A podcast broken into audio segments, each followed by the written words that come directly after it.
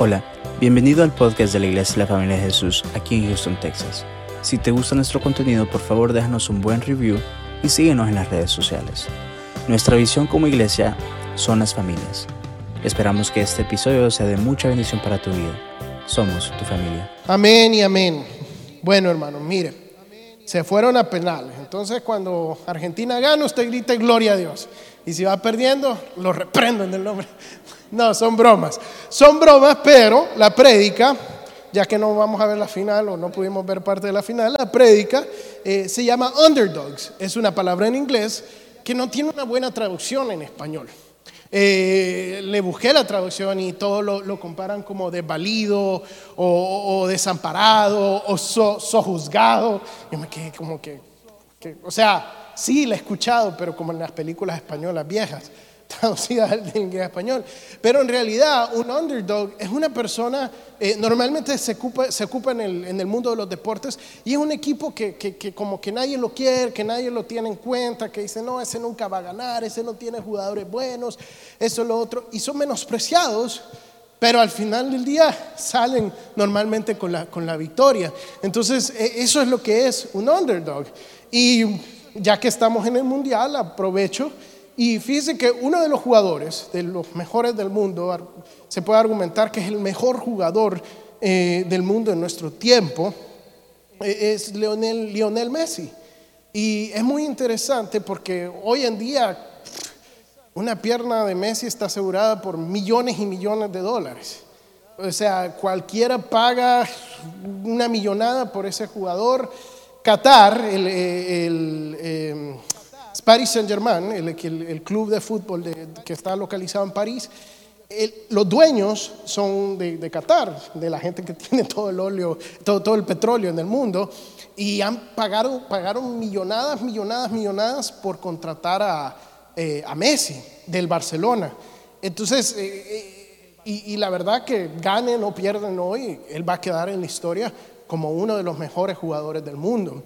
Eh, pero si uno ve la vida de Messi, eh, es muy interesante porque cuando él era joven, a pesar de que era un muy buen jugador, si uno ve los, videos, todo eso, eh, nadie daba nada por él. Messi, el, apodo, el sobrenombre de Messi, aparte de, Mesías, como para alguna Argentina, pero el sobrenombre de Messi es la pulga.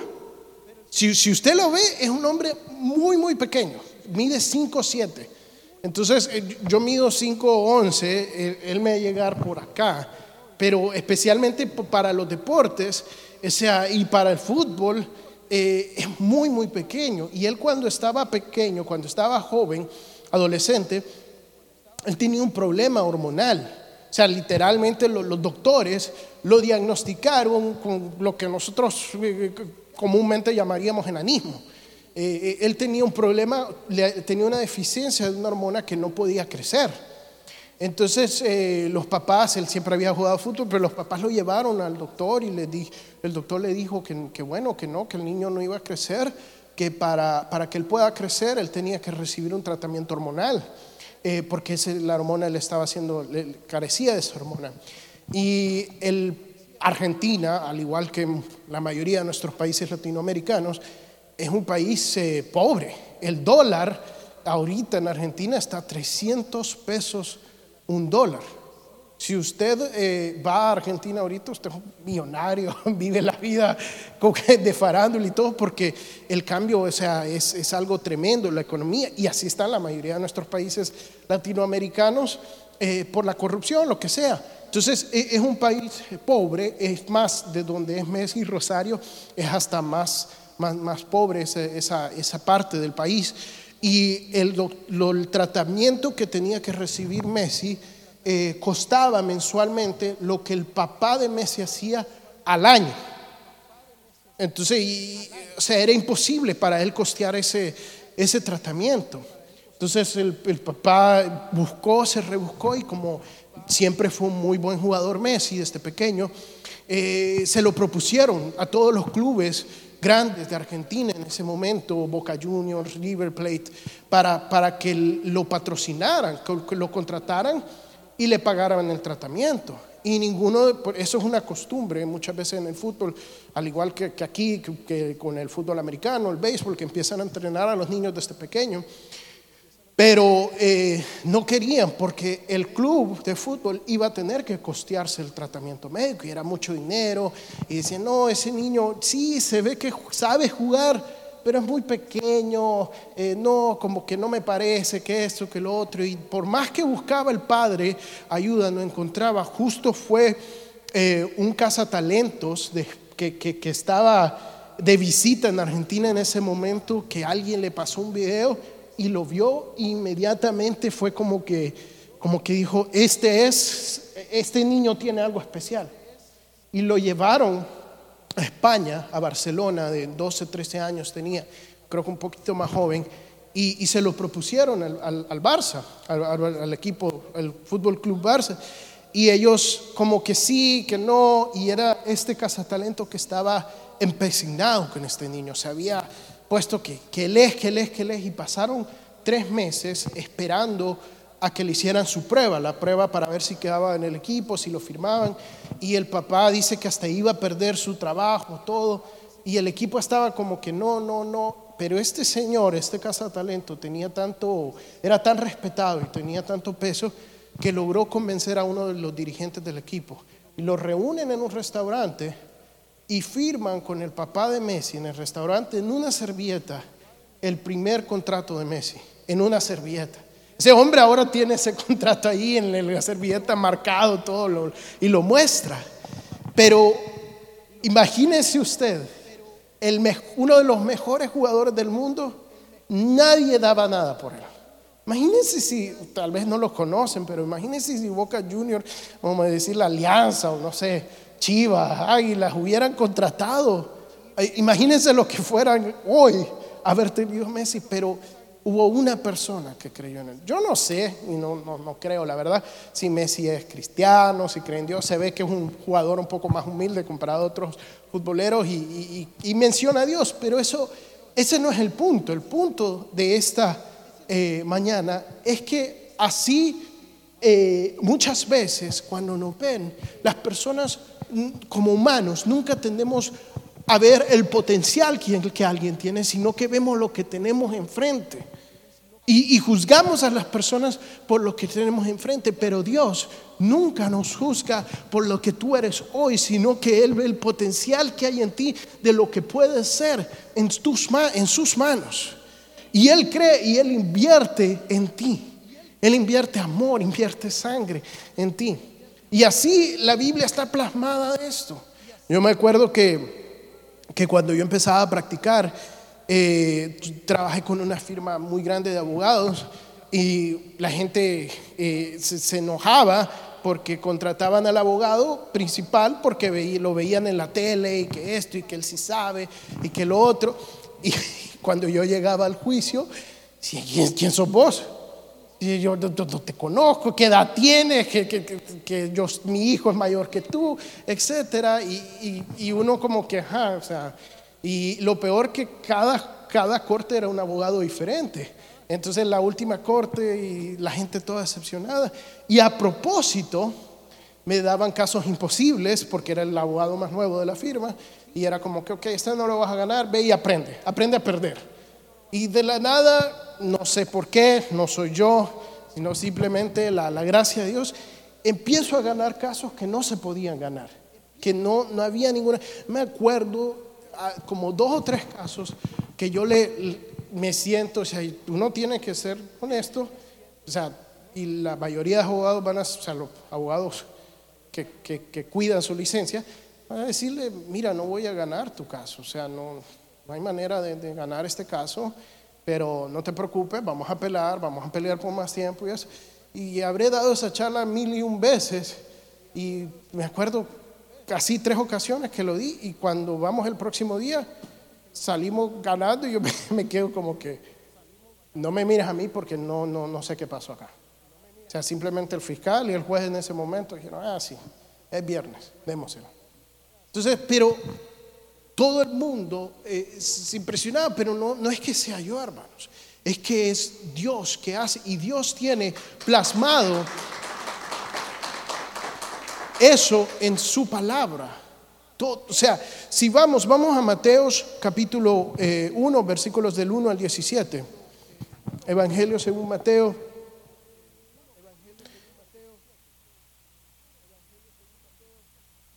Dice así, eh, capítulo 1, versículos del 1 al 17.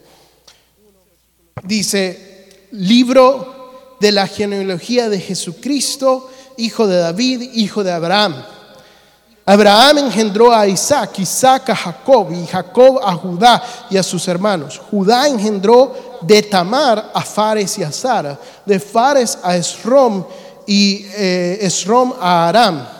Aram engendró a Minadab, Aminadab a Naasón, Naasón a Salmón, Salmón engendró de Raab a Bus, Bus engendró a Ruth, a Obed y Obed a Isaí.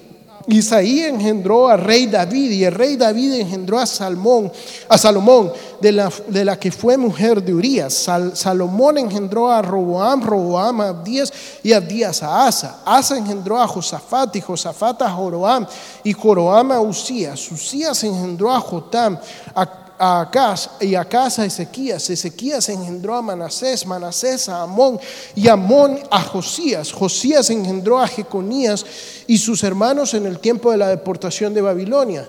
Después de la deportación a Babilonia, Jeconías engendró a Salatiel y Salatiel a Zorobabel y Zorobabel engendró a Abiodud Abiodud y Abiodud a Eliakim y Eliakim a Azor y Azor engendró a Sadoc y Sadoc a Akim y Akim a Eliud y Eliud engendró a Eliasar y Eliasar a Matán y Matán a Jacob y Jacob engendró a José, marido de María, de la cual nació Jesús llamado el Cristo. Amén, vamos a leer hasta ahí. Mire, eh, lo hermoso de la Biblia, un libro inspirado por Dios, escrito por hombres, lo hermoso de la Biblia es que no esconde nunca los, los, errores. Dice que la historia lo escriben los, victores, la gente que gana las guerras. Pero a pesar de que esta es la historia del pueblo hebreo, Dios se aseguró que tanto lo bueno como lo malo fuera plasmado en este libro para enseñarnos que a Él le encanta usar las cosas que nadie le da valor. Cuando uno ve y, estudia los reyes de Europa, estos linajes reales, le cuentan eh, las historias de la victoria, de lo que hicieron esta gente.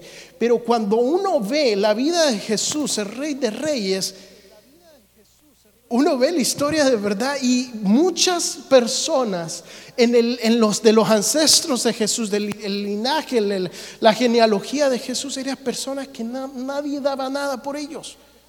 Eran engañadores, eran asesinos, eran adúlteras, eran lo peor de lo peor, eran rameras, eran, no eran gente judía. O sea, no había una sangre pura. Sin embargo, este fue el linaje, la genealogía que, que, Dios escogió para descender a este mundo y darle salvación, para humillar a los poderosos y los ricos y mostrarle a, a ellos que cuando Dios es Dios, Él no necesita de nadie. Él no necesita experiencia, Él no necesita estudios, Él no necesita dinero ni poder, porque Él es Dios. Lo único que necesita es un corazón dispuesto. Es un corazón dispuesto. Mire, eh, empecemos aquí con Jacob. Eh, Jacob no era el preferido. No era ni quien el padre había puesto sus ojos. Isaac amaba a Esaú y él quería que él fuera el hijo de la promesa. Por engaño, como sea, Jacob se robó eso, pero Dios lo permitió y Dios tuvo un proceso con Jacob. No, no, no, no, no, em, no malentendamos las cosas. Cuando Dios tiene un propósito para tu vida, Dios lo, va a alcanzar. Pero si tú no haces las, cosas a manera de como Dios lo quiera, vas a pagar el precio.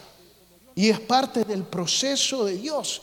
Sin embargo, Jacob figura, a pesar de sus engaños, figura en esta genealogía. ¿Por qué? Porque cada uno de estos hombres, a pesar de sus errores y sus fallas como seres humanos, son gente que se arrepentía y buscaba de Dios, que reconocía sus errores y buscaba de Dios. Y seguimos, hermanos, versículo 3, Judá engendró de Tamar a Fares y Sara. ¿Quién es Fares? O sea, no, no son nombres que uno los tiene en mente. Mire, eh, Tamar eh, era, era la, esposa de uno de los hijos de Judá y, él tenía la obligación de redimir a la viuda porque no había nadie que se casara con ella. Entonces, eh, cuando, cuando el esposo muere, eh, ella intenta reclamar su derecho. En ese momento, si las viudas quedaban sin poder, eh, sin poder casarse otra vez, se volvían eh, gente menospreciada. Eran básicamente mendigas, no tenían ningún derecho en el pueblo de Israel. Y, Judá la, menospreció, la rechazó y, quedó en el olvido. Entonces esta mujer Tamar, un día que Judá, Judá llega al pueblo donde ella vivía, se viste de prostituta y se acerca a, este hombre, él no la reconoce eh, porque está disfrazada como una prostituta y, le dice, quiere acostar, Judas le dice, ¿quieres acostarte conmigo? Y le dice, sí, y van y tienen relación, le dice, ¿cuál es el pago? Yo quiero tu cordón, una de las cosas que le pide es el cordón.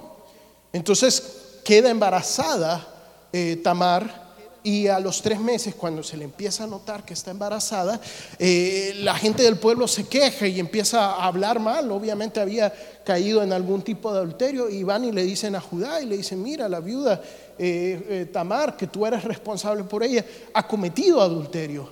Y, Judá dice, mátenla, mátenla.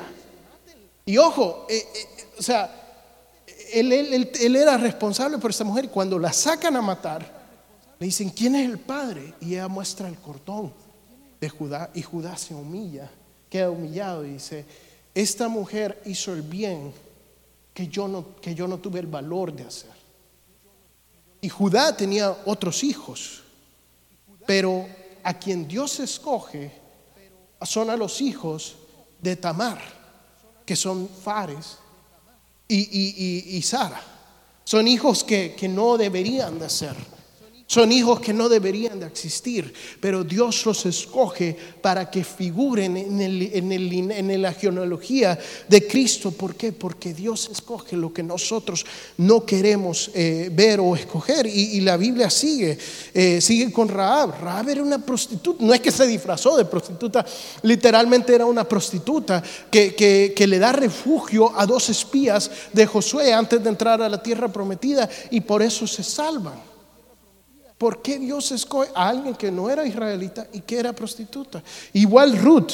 Ruth era una persona que, no era parte del pueblo de Dios. Y seguimos, el rey David. O sea, todos conocemos la historia. El padre del rey David, Isaí, llega Samuel y le dice, mira, vamos, eh, que Dios me dijo que de tu casa iba a salir el, próximo rey, trae a todos tus hijos, que, aquí, que, Dios me va a mostrar quién es el rey, trae a los hijos. Y, Samuel dice, no, o sea, no, ninguno de estos es. ¿Tienes otro hijo? Y dice, no, yo creo que te equivocaste de casa, ya, esos son todos mis hijos. Y le dice, ¿estás seguro? Sí. Y, ah, David, o sea, imagínese que su mismo padre se le olvidó. Él dice, no, no, ese día que, o sea, mira, si es él, ya te equivocaste. Pero lo traen y era él. El último, el que nadie quería, era él. David, chiquitito, flaquito, nada como Saúl, buen mozo, que parecía rey, no parecía rey. Y David termina siendo un adúltero asesino. Y, pero lo que Dios todavía le dice a David, el, el hombre conforme al corazón de Dios es porque sabe arrepentirse. David tuvo muchos hijos, pero Dios escoge a Salomón, el hijo del pecado de David. Eso es lo que dice. Dice que, eh, Salomón fue engendrado de la mujer que era de Urias.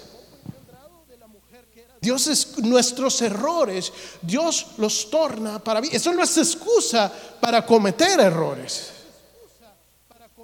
Pero sí es motivo de cuando cometas un error, aprender a arrepentirte y buscar a Dios para que Él las cosas que, tú haces que no deberían de hacer, las pueda cambiar para bien. Una de las canciones que, cantábamos hoy dice, Él transforma tumbas de tumbas a jardines. Porque eso es, Dios es especialista en cambiar lo que está muerto, lo que no esté bien, a algo que, está, eh, que tiene vida. Cuando, y Salomón, Salomón es completamente un eh, adúltero, mil mujeres, imagínense. Yo con una más que, más que suficiente, la amo, pero no, no sé cómo hizo con, mil, pero era, a pesar de que fue un buen rey y que, que expandió el reino que hubo paz, que fue muy sabio, era un hombre que al final no se había apartado completamente de Dios. Pero deja un buen mensaje a sus hijos y le dijo, busca a Dios. Hermano, y así seguimos. Si usted lee a Asa, Josafat, Joram, eh, Usías, son todos reyes de Judá que, se apartaron de Dios. Y al final se acercaban a Dios. Pero son reyes que, cometían errores, que eran seres humanos. Manasés, el otro día hablábamos de él, el peor de los peores reyes. Dice la Biblia que ni siquiera, ni, ni, entre Israel y Judá, o sea, los dos reinos, no hubo un rey tan malo. Cualquiera diría, vamos a borrar este nombre de la historia.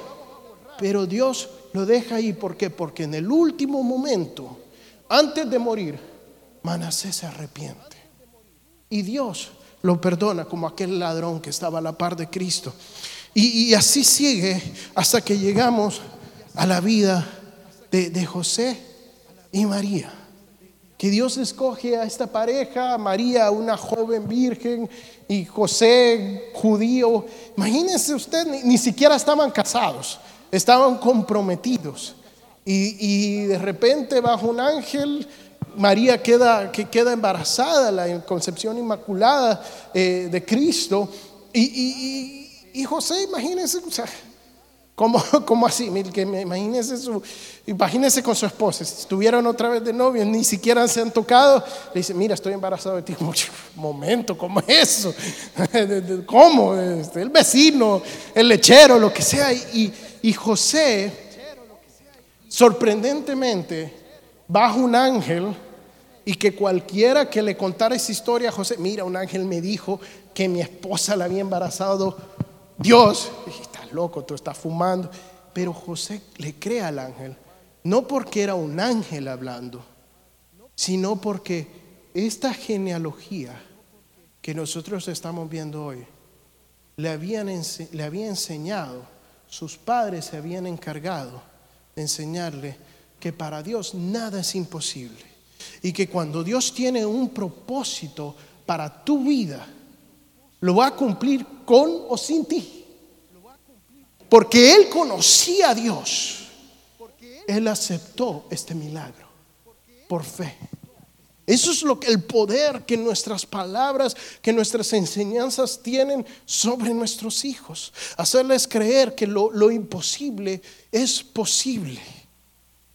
Pero muchas veces nosotros eh, le decimos, cometemos los errores. Mire, cuando uno es padre, no le dan manual, no le dicen así se hacen las cosas. Eh, la tablet solo son 20 minutos. Imagínense qué hermoso sería que, que viera un manual y que le diga, mira, se le va a dar eh, tal mes esto de comer, tal mes esto lo otro de comer, y así va a dormir, y así esto, y el pañal se empieza a entrenar a esta edad, y ya cuando vaya creciendo, la, charla esa que se tiene que dar, tienes que tocar estos puntos y, esto, y lo tienes que decir de esta manera, y, tienes que asegurar, este canal no lo van a ver, este que sí, este que no, este, porque sería hermoso tener una, una instrucción así, ¿verdad? Pero no hay un manual. Y lo que hacemos es que repetimos lo que nuestros padres nos enseñaron.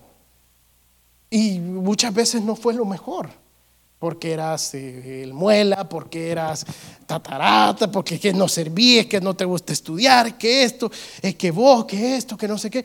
Y, repetimos eso en nuestros hijos. Cuando tal vez no es un manual detallado y no le van a decir cómo se cambia un pañal, pero aquí hay una instrucción de cómo enseñarle a su hijo de cómo instruirlo. Y, y nunca es muy tarde, hermanos. Nunca es muy tarde para cambiar ese panorama y para enseñarle a su hijo que él no es un menospreciado. Pero ¿qué voy con todo esto? Y, después de María es Jesús. Y es súper, súper interesante lo que Dios hace eh, con, la, con, cuando Él viene y se hace hombre en su Hijo, en Jesús. Porque no nace en, un palacio, no nace con todos los privilegios, sino que nace en, un pesebre, en un establo, ni siquiera hay lugar para él en, ah, el hotel que estaba. Imagínense eh, hoy en día el Memoria Herman con todas las, enfermeras, hasta el mentobo, o sea, no se compara nada a lo que Jesucristo tuvo que, experimentar y pasar. A la par de cerdos, de ovejas, y, los, los, libros de los niños los hacen ver tan bonitos, el cerdo, y la oveja, pero si usted va, o sea, no, no es para nada, nada bonito. Y sin embargo, Dios se humilla y se hace hombre. Y como en forma de hombre, es un don nadie. Hasta los 30 años no era conocido. Él llega, empieza a hacer milagros en, en Galilea y dice, ¿y ese que no es el hijo del carpintero? O sea, ¿qué, tiene ese muchacho que, andar predicando y hablar? Él no fue una escuela de rabinos, no, no, no es maestro, no es fariseo, no es esto. Pero a Dios no le importa. Y hermanos, al igual que todos estos hombres, al igual que todas estas personas, nosotros, Dios te quiere usar. Y todos somos humanos, tenemos errores. Pero Dios te quiere usar a pesar de tus errores. Hay un error que se comete mucho con, Cristo, porque nosotros vemos la vida de Dios, eh, la vida de Jesucristo, y decimos, wow, o sea, sí, obviamente los milagros que hacía, todo lo que hacía y eso. Pero tendemos a deshumanizar a Cristo. Tendemos a exaltar las virtudes divinas de Cristo. Nos enfocamos en los milagros, en la resurrección, en, todas las cosas que, Él hizo. Y, sí eh, merecen eh, reflexión, merecen adoración esas cosas. Pero lo impresionante, o el milagro más grande que todavía la teología no puede comprender ni explicar, es que lo hizo como hombre. Que Él era 100% hombre humano como tú y yo. O sea, tócate y, Cristo era igual. Tenía dedos, se le, se podían quebrar los dedos. Eh, podía, si comía demasiado, hubiera engordado. Si no comía, si iba a morir de hambre. O sea, bueno, 40, 40 días, pero yo, yo no sé si llevo los 40 días. Pero era hombre, hermanos. Lloraba, se emocionaba. Ahorita que Argentina creo que ganó, hubiera gritado. Ese era 100% hombre. Lo que significa, y esto todavía eh, hay un gran debate de eso, pero Cristo, eh, como hombre, tenía eh, el potencial, por así decirlo, de pecar de ser tentado. Él nunca dejó de ser hombre. Dice la palabra que el pecado entró por un hombre y tenía que salir por un hombre en Romanos. Si Cristo era inmune a la tentación o al pecado, entonces no, no, no estaba jugando con las reglas. Pero a pesar de ser hombre, no pecó, sino que se convirtió en el sacrificio perfecto. Lo que la teología no entiende es cómo 100% Dios podía ser 100% hombre, ser tentado, pero al mismo tiempo no tener la capacidad de pecar. Y nunca vamos a entender esto, lo, lo aceptamos por fe. Lo aceptamos por fe. Pero la palabra va más allá y dice, el mismo espíritu que levantó, que estaba operando Cristo, Él es, el Espíritu que ahora opera en ustedes. Eh, Adán era cabeza de raza. O sea, había, había un linaje, una genealogía de Adán, pero ahora ustedes son el nuevo hombre de Cristo y son hechos más que vencedores. Ya no tenemos esa inclinación. Cuando caminas en el Espíritu, no tienes la inclinación hacia el pecado, sino tienes la inclinación hacia Dios, porque el Espíritu clama al Espíritu Dios, Abba Padre. ¿Qué significa eso, hermanos? Que en tus debilidades Dios se puede glorificar. En tu 100% hombre, Dios quiere formar la imagen de Cristo y vencer el pecado. Mire, vamos a, Corintios, capítulo 12, versículo 9. Eh,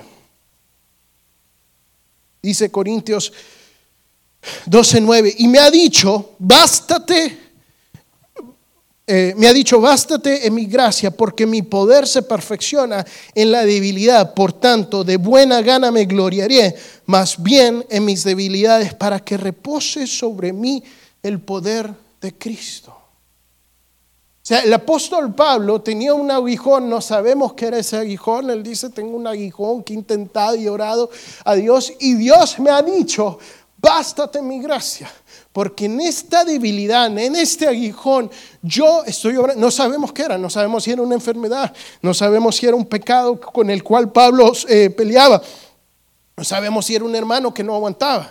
Aquí está mi aguijón, mire. No, son bromas, Mori, son la, la, quiero mucho, la amo. Me dejó con una intriga que ya vamos a resolver, pero, pero él decía, bástate en mi gracia. Hermano, yo no sé cuál sea tu debilidad. Yo no sé si, si, si, es un complejo, si toda tu vida te creciste con que nadie creía en ti, mucha gente, especialmente en nuestros países, y eso tal vez es el problema más grande que tienen nuestros países, es una, una generación sin padres. ¿Por qué? Por la, por la misma necesidad, no sé si fue la guerra, no sé qué fue, pero la mayoría de padres huyen a este país para darle una mejor vida a, nuestros jóvenes en nuestros países y crecen sin padres. Y no importa lo que el padre le mande al hijo, el, hijo necesita al padre. No hay mejor vida que estar con un padre. Y crecen con una falta de identidad que es llenada por, por, por pandillas. Y hasta que no se solucione eso, y es que la gallina, el huevo, si es la economía, que pero es la falta de padres. Tal vez ese es tu complejo. Cristo dice, bástate mi gracia. Lo que sea tu debilidad, es un pecado, yo puedo vencer eso. Si, si tú le das el lugar a Dios para trabajar en eso, Dios lo puede hacer. ¿Cuál es tu excusa de no servir? Muchas veces no servimos porque decimos, ¿cómo voy a yo estar en la puerta? ¿Cómo voy a cantar? ¿Cómo voy a tocar algo? ¿Cómo voy a levantar la silla si yo soy un pecador? Yo, tú no me conoces, no sabes lo que he hecho, no sabes lo que...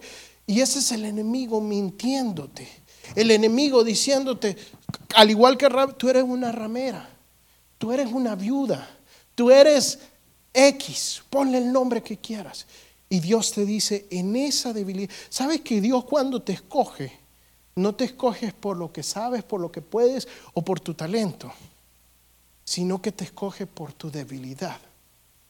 Te escoge en lo que flaqueas.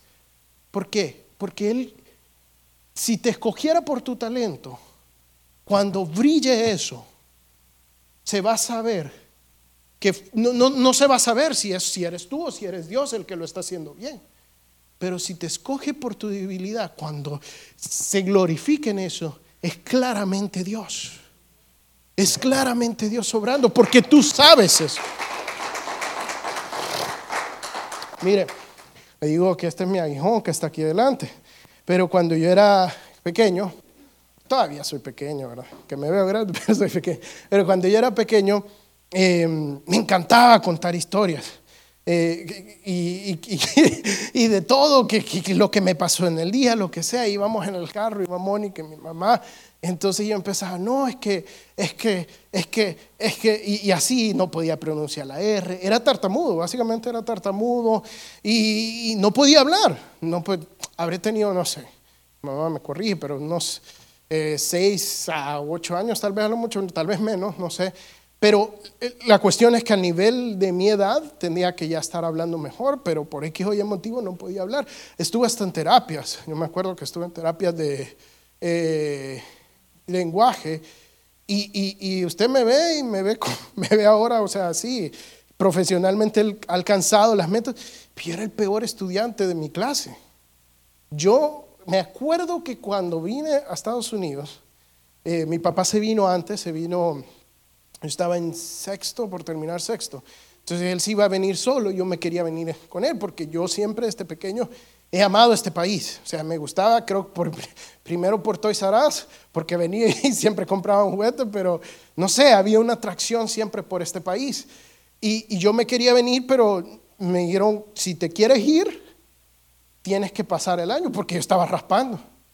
O sea, yo estaba mal, mal raspando, raspando, y yo me acuerdo que a mis 12 años de edad yo ayunaba para pasar una clase, literal, o sea, porque era tan mal estudiante. Y, y yo sé que lo que he logrado hoy lo he logrado por Dios.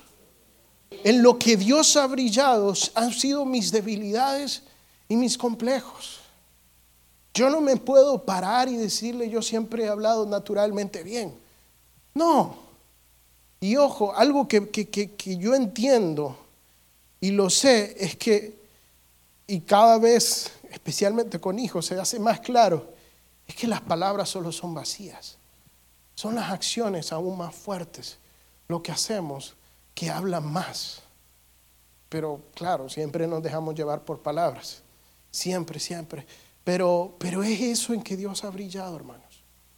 Y es en tu debilidad que Dios se va a fortalecer. No importa lo que, cómo estás ahorita, lo que importa es lo que vas a llegar a hacer si dejas que Dios te use, si dejas que Dios te tome en tus manos. Vamos a, a pararnos, vamos a orar.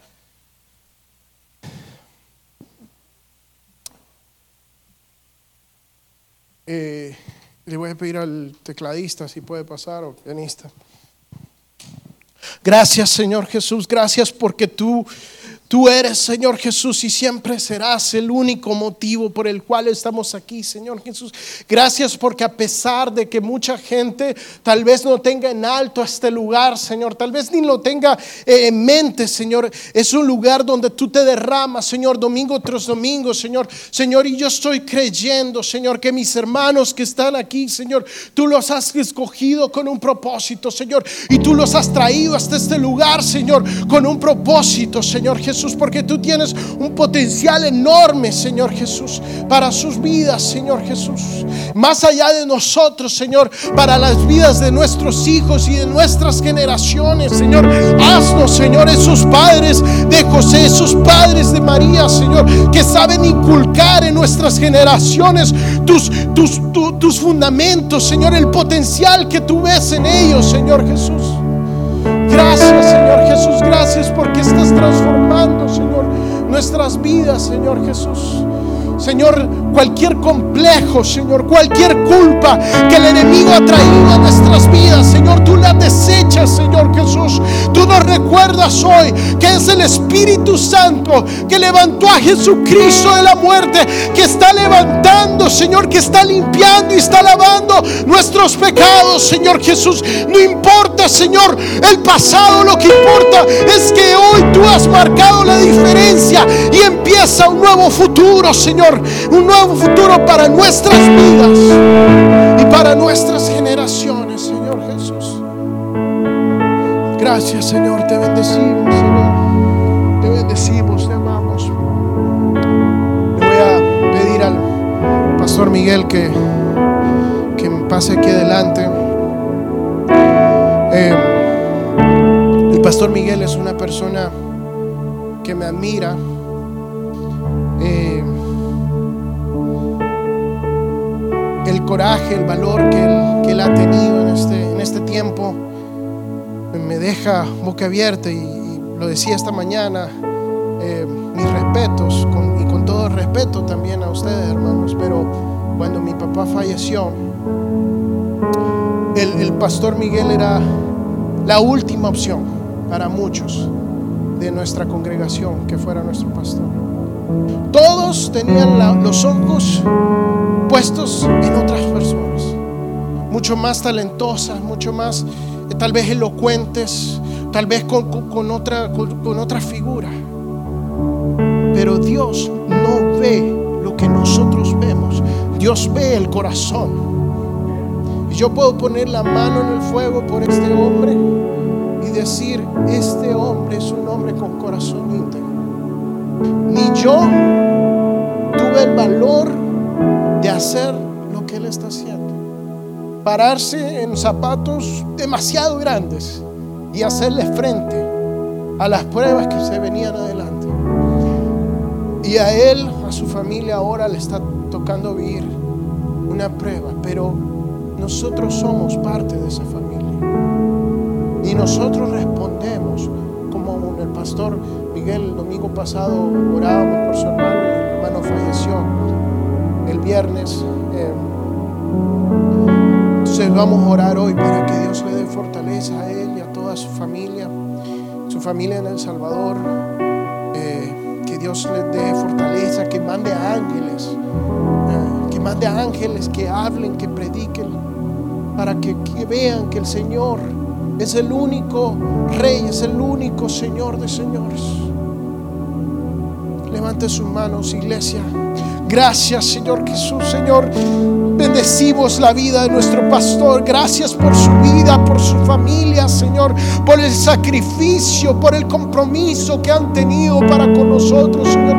Señor, lo bendecimos, Señor Jesús, en este tiempo tan duro, donde las palabras se quedan cortas, sea tu espíritu, Señor, acogiendo a él y a toda su familia, Señor Jesús. Toda pérdida, Señor. Que tú seas consolando Señor, que tú seas abrazando, Padre. Gracias, Señor, porque tú dices, Señor, como cantamos esas tumbas, tú los estás convirtiendo en jardines, Señor. Tú vas a hacer una obra a través de esto, Padre. Gracias, Señor. Manda ángeles, Señor. Manda ángeles para que le prediquen a su familia, Señor, y puedan volverse a ti, puedan conocerte a ti y a tu vida, Señor. Gracias, Jesús. Gracias. Gracias. Gracias, Señor. La familia de Jesús dice, pueden acercarse.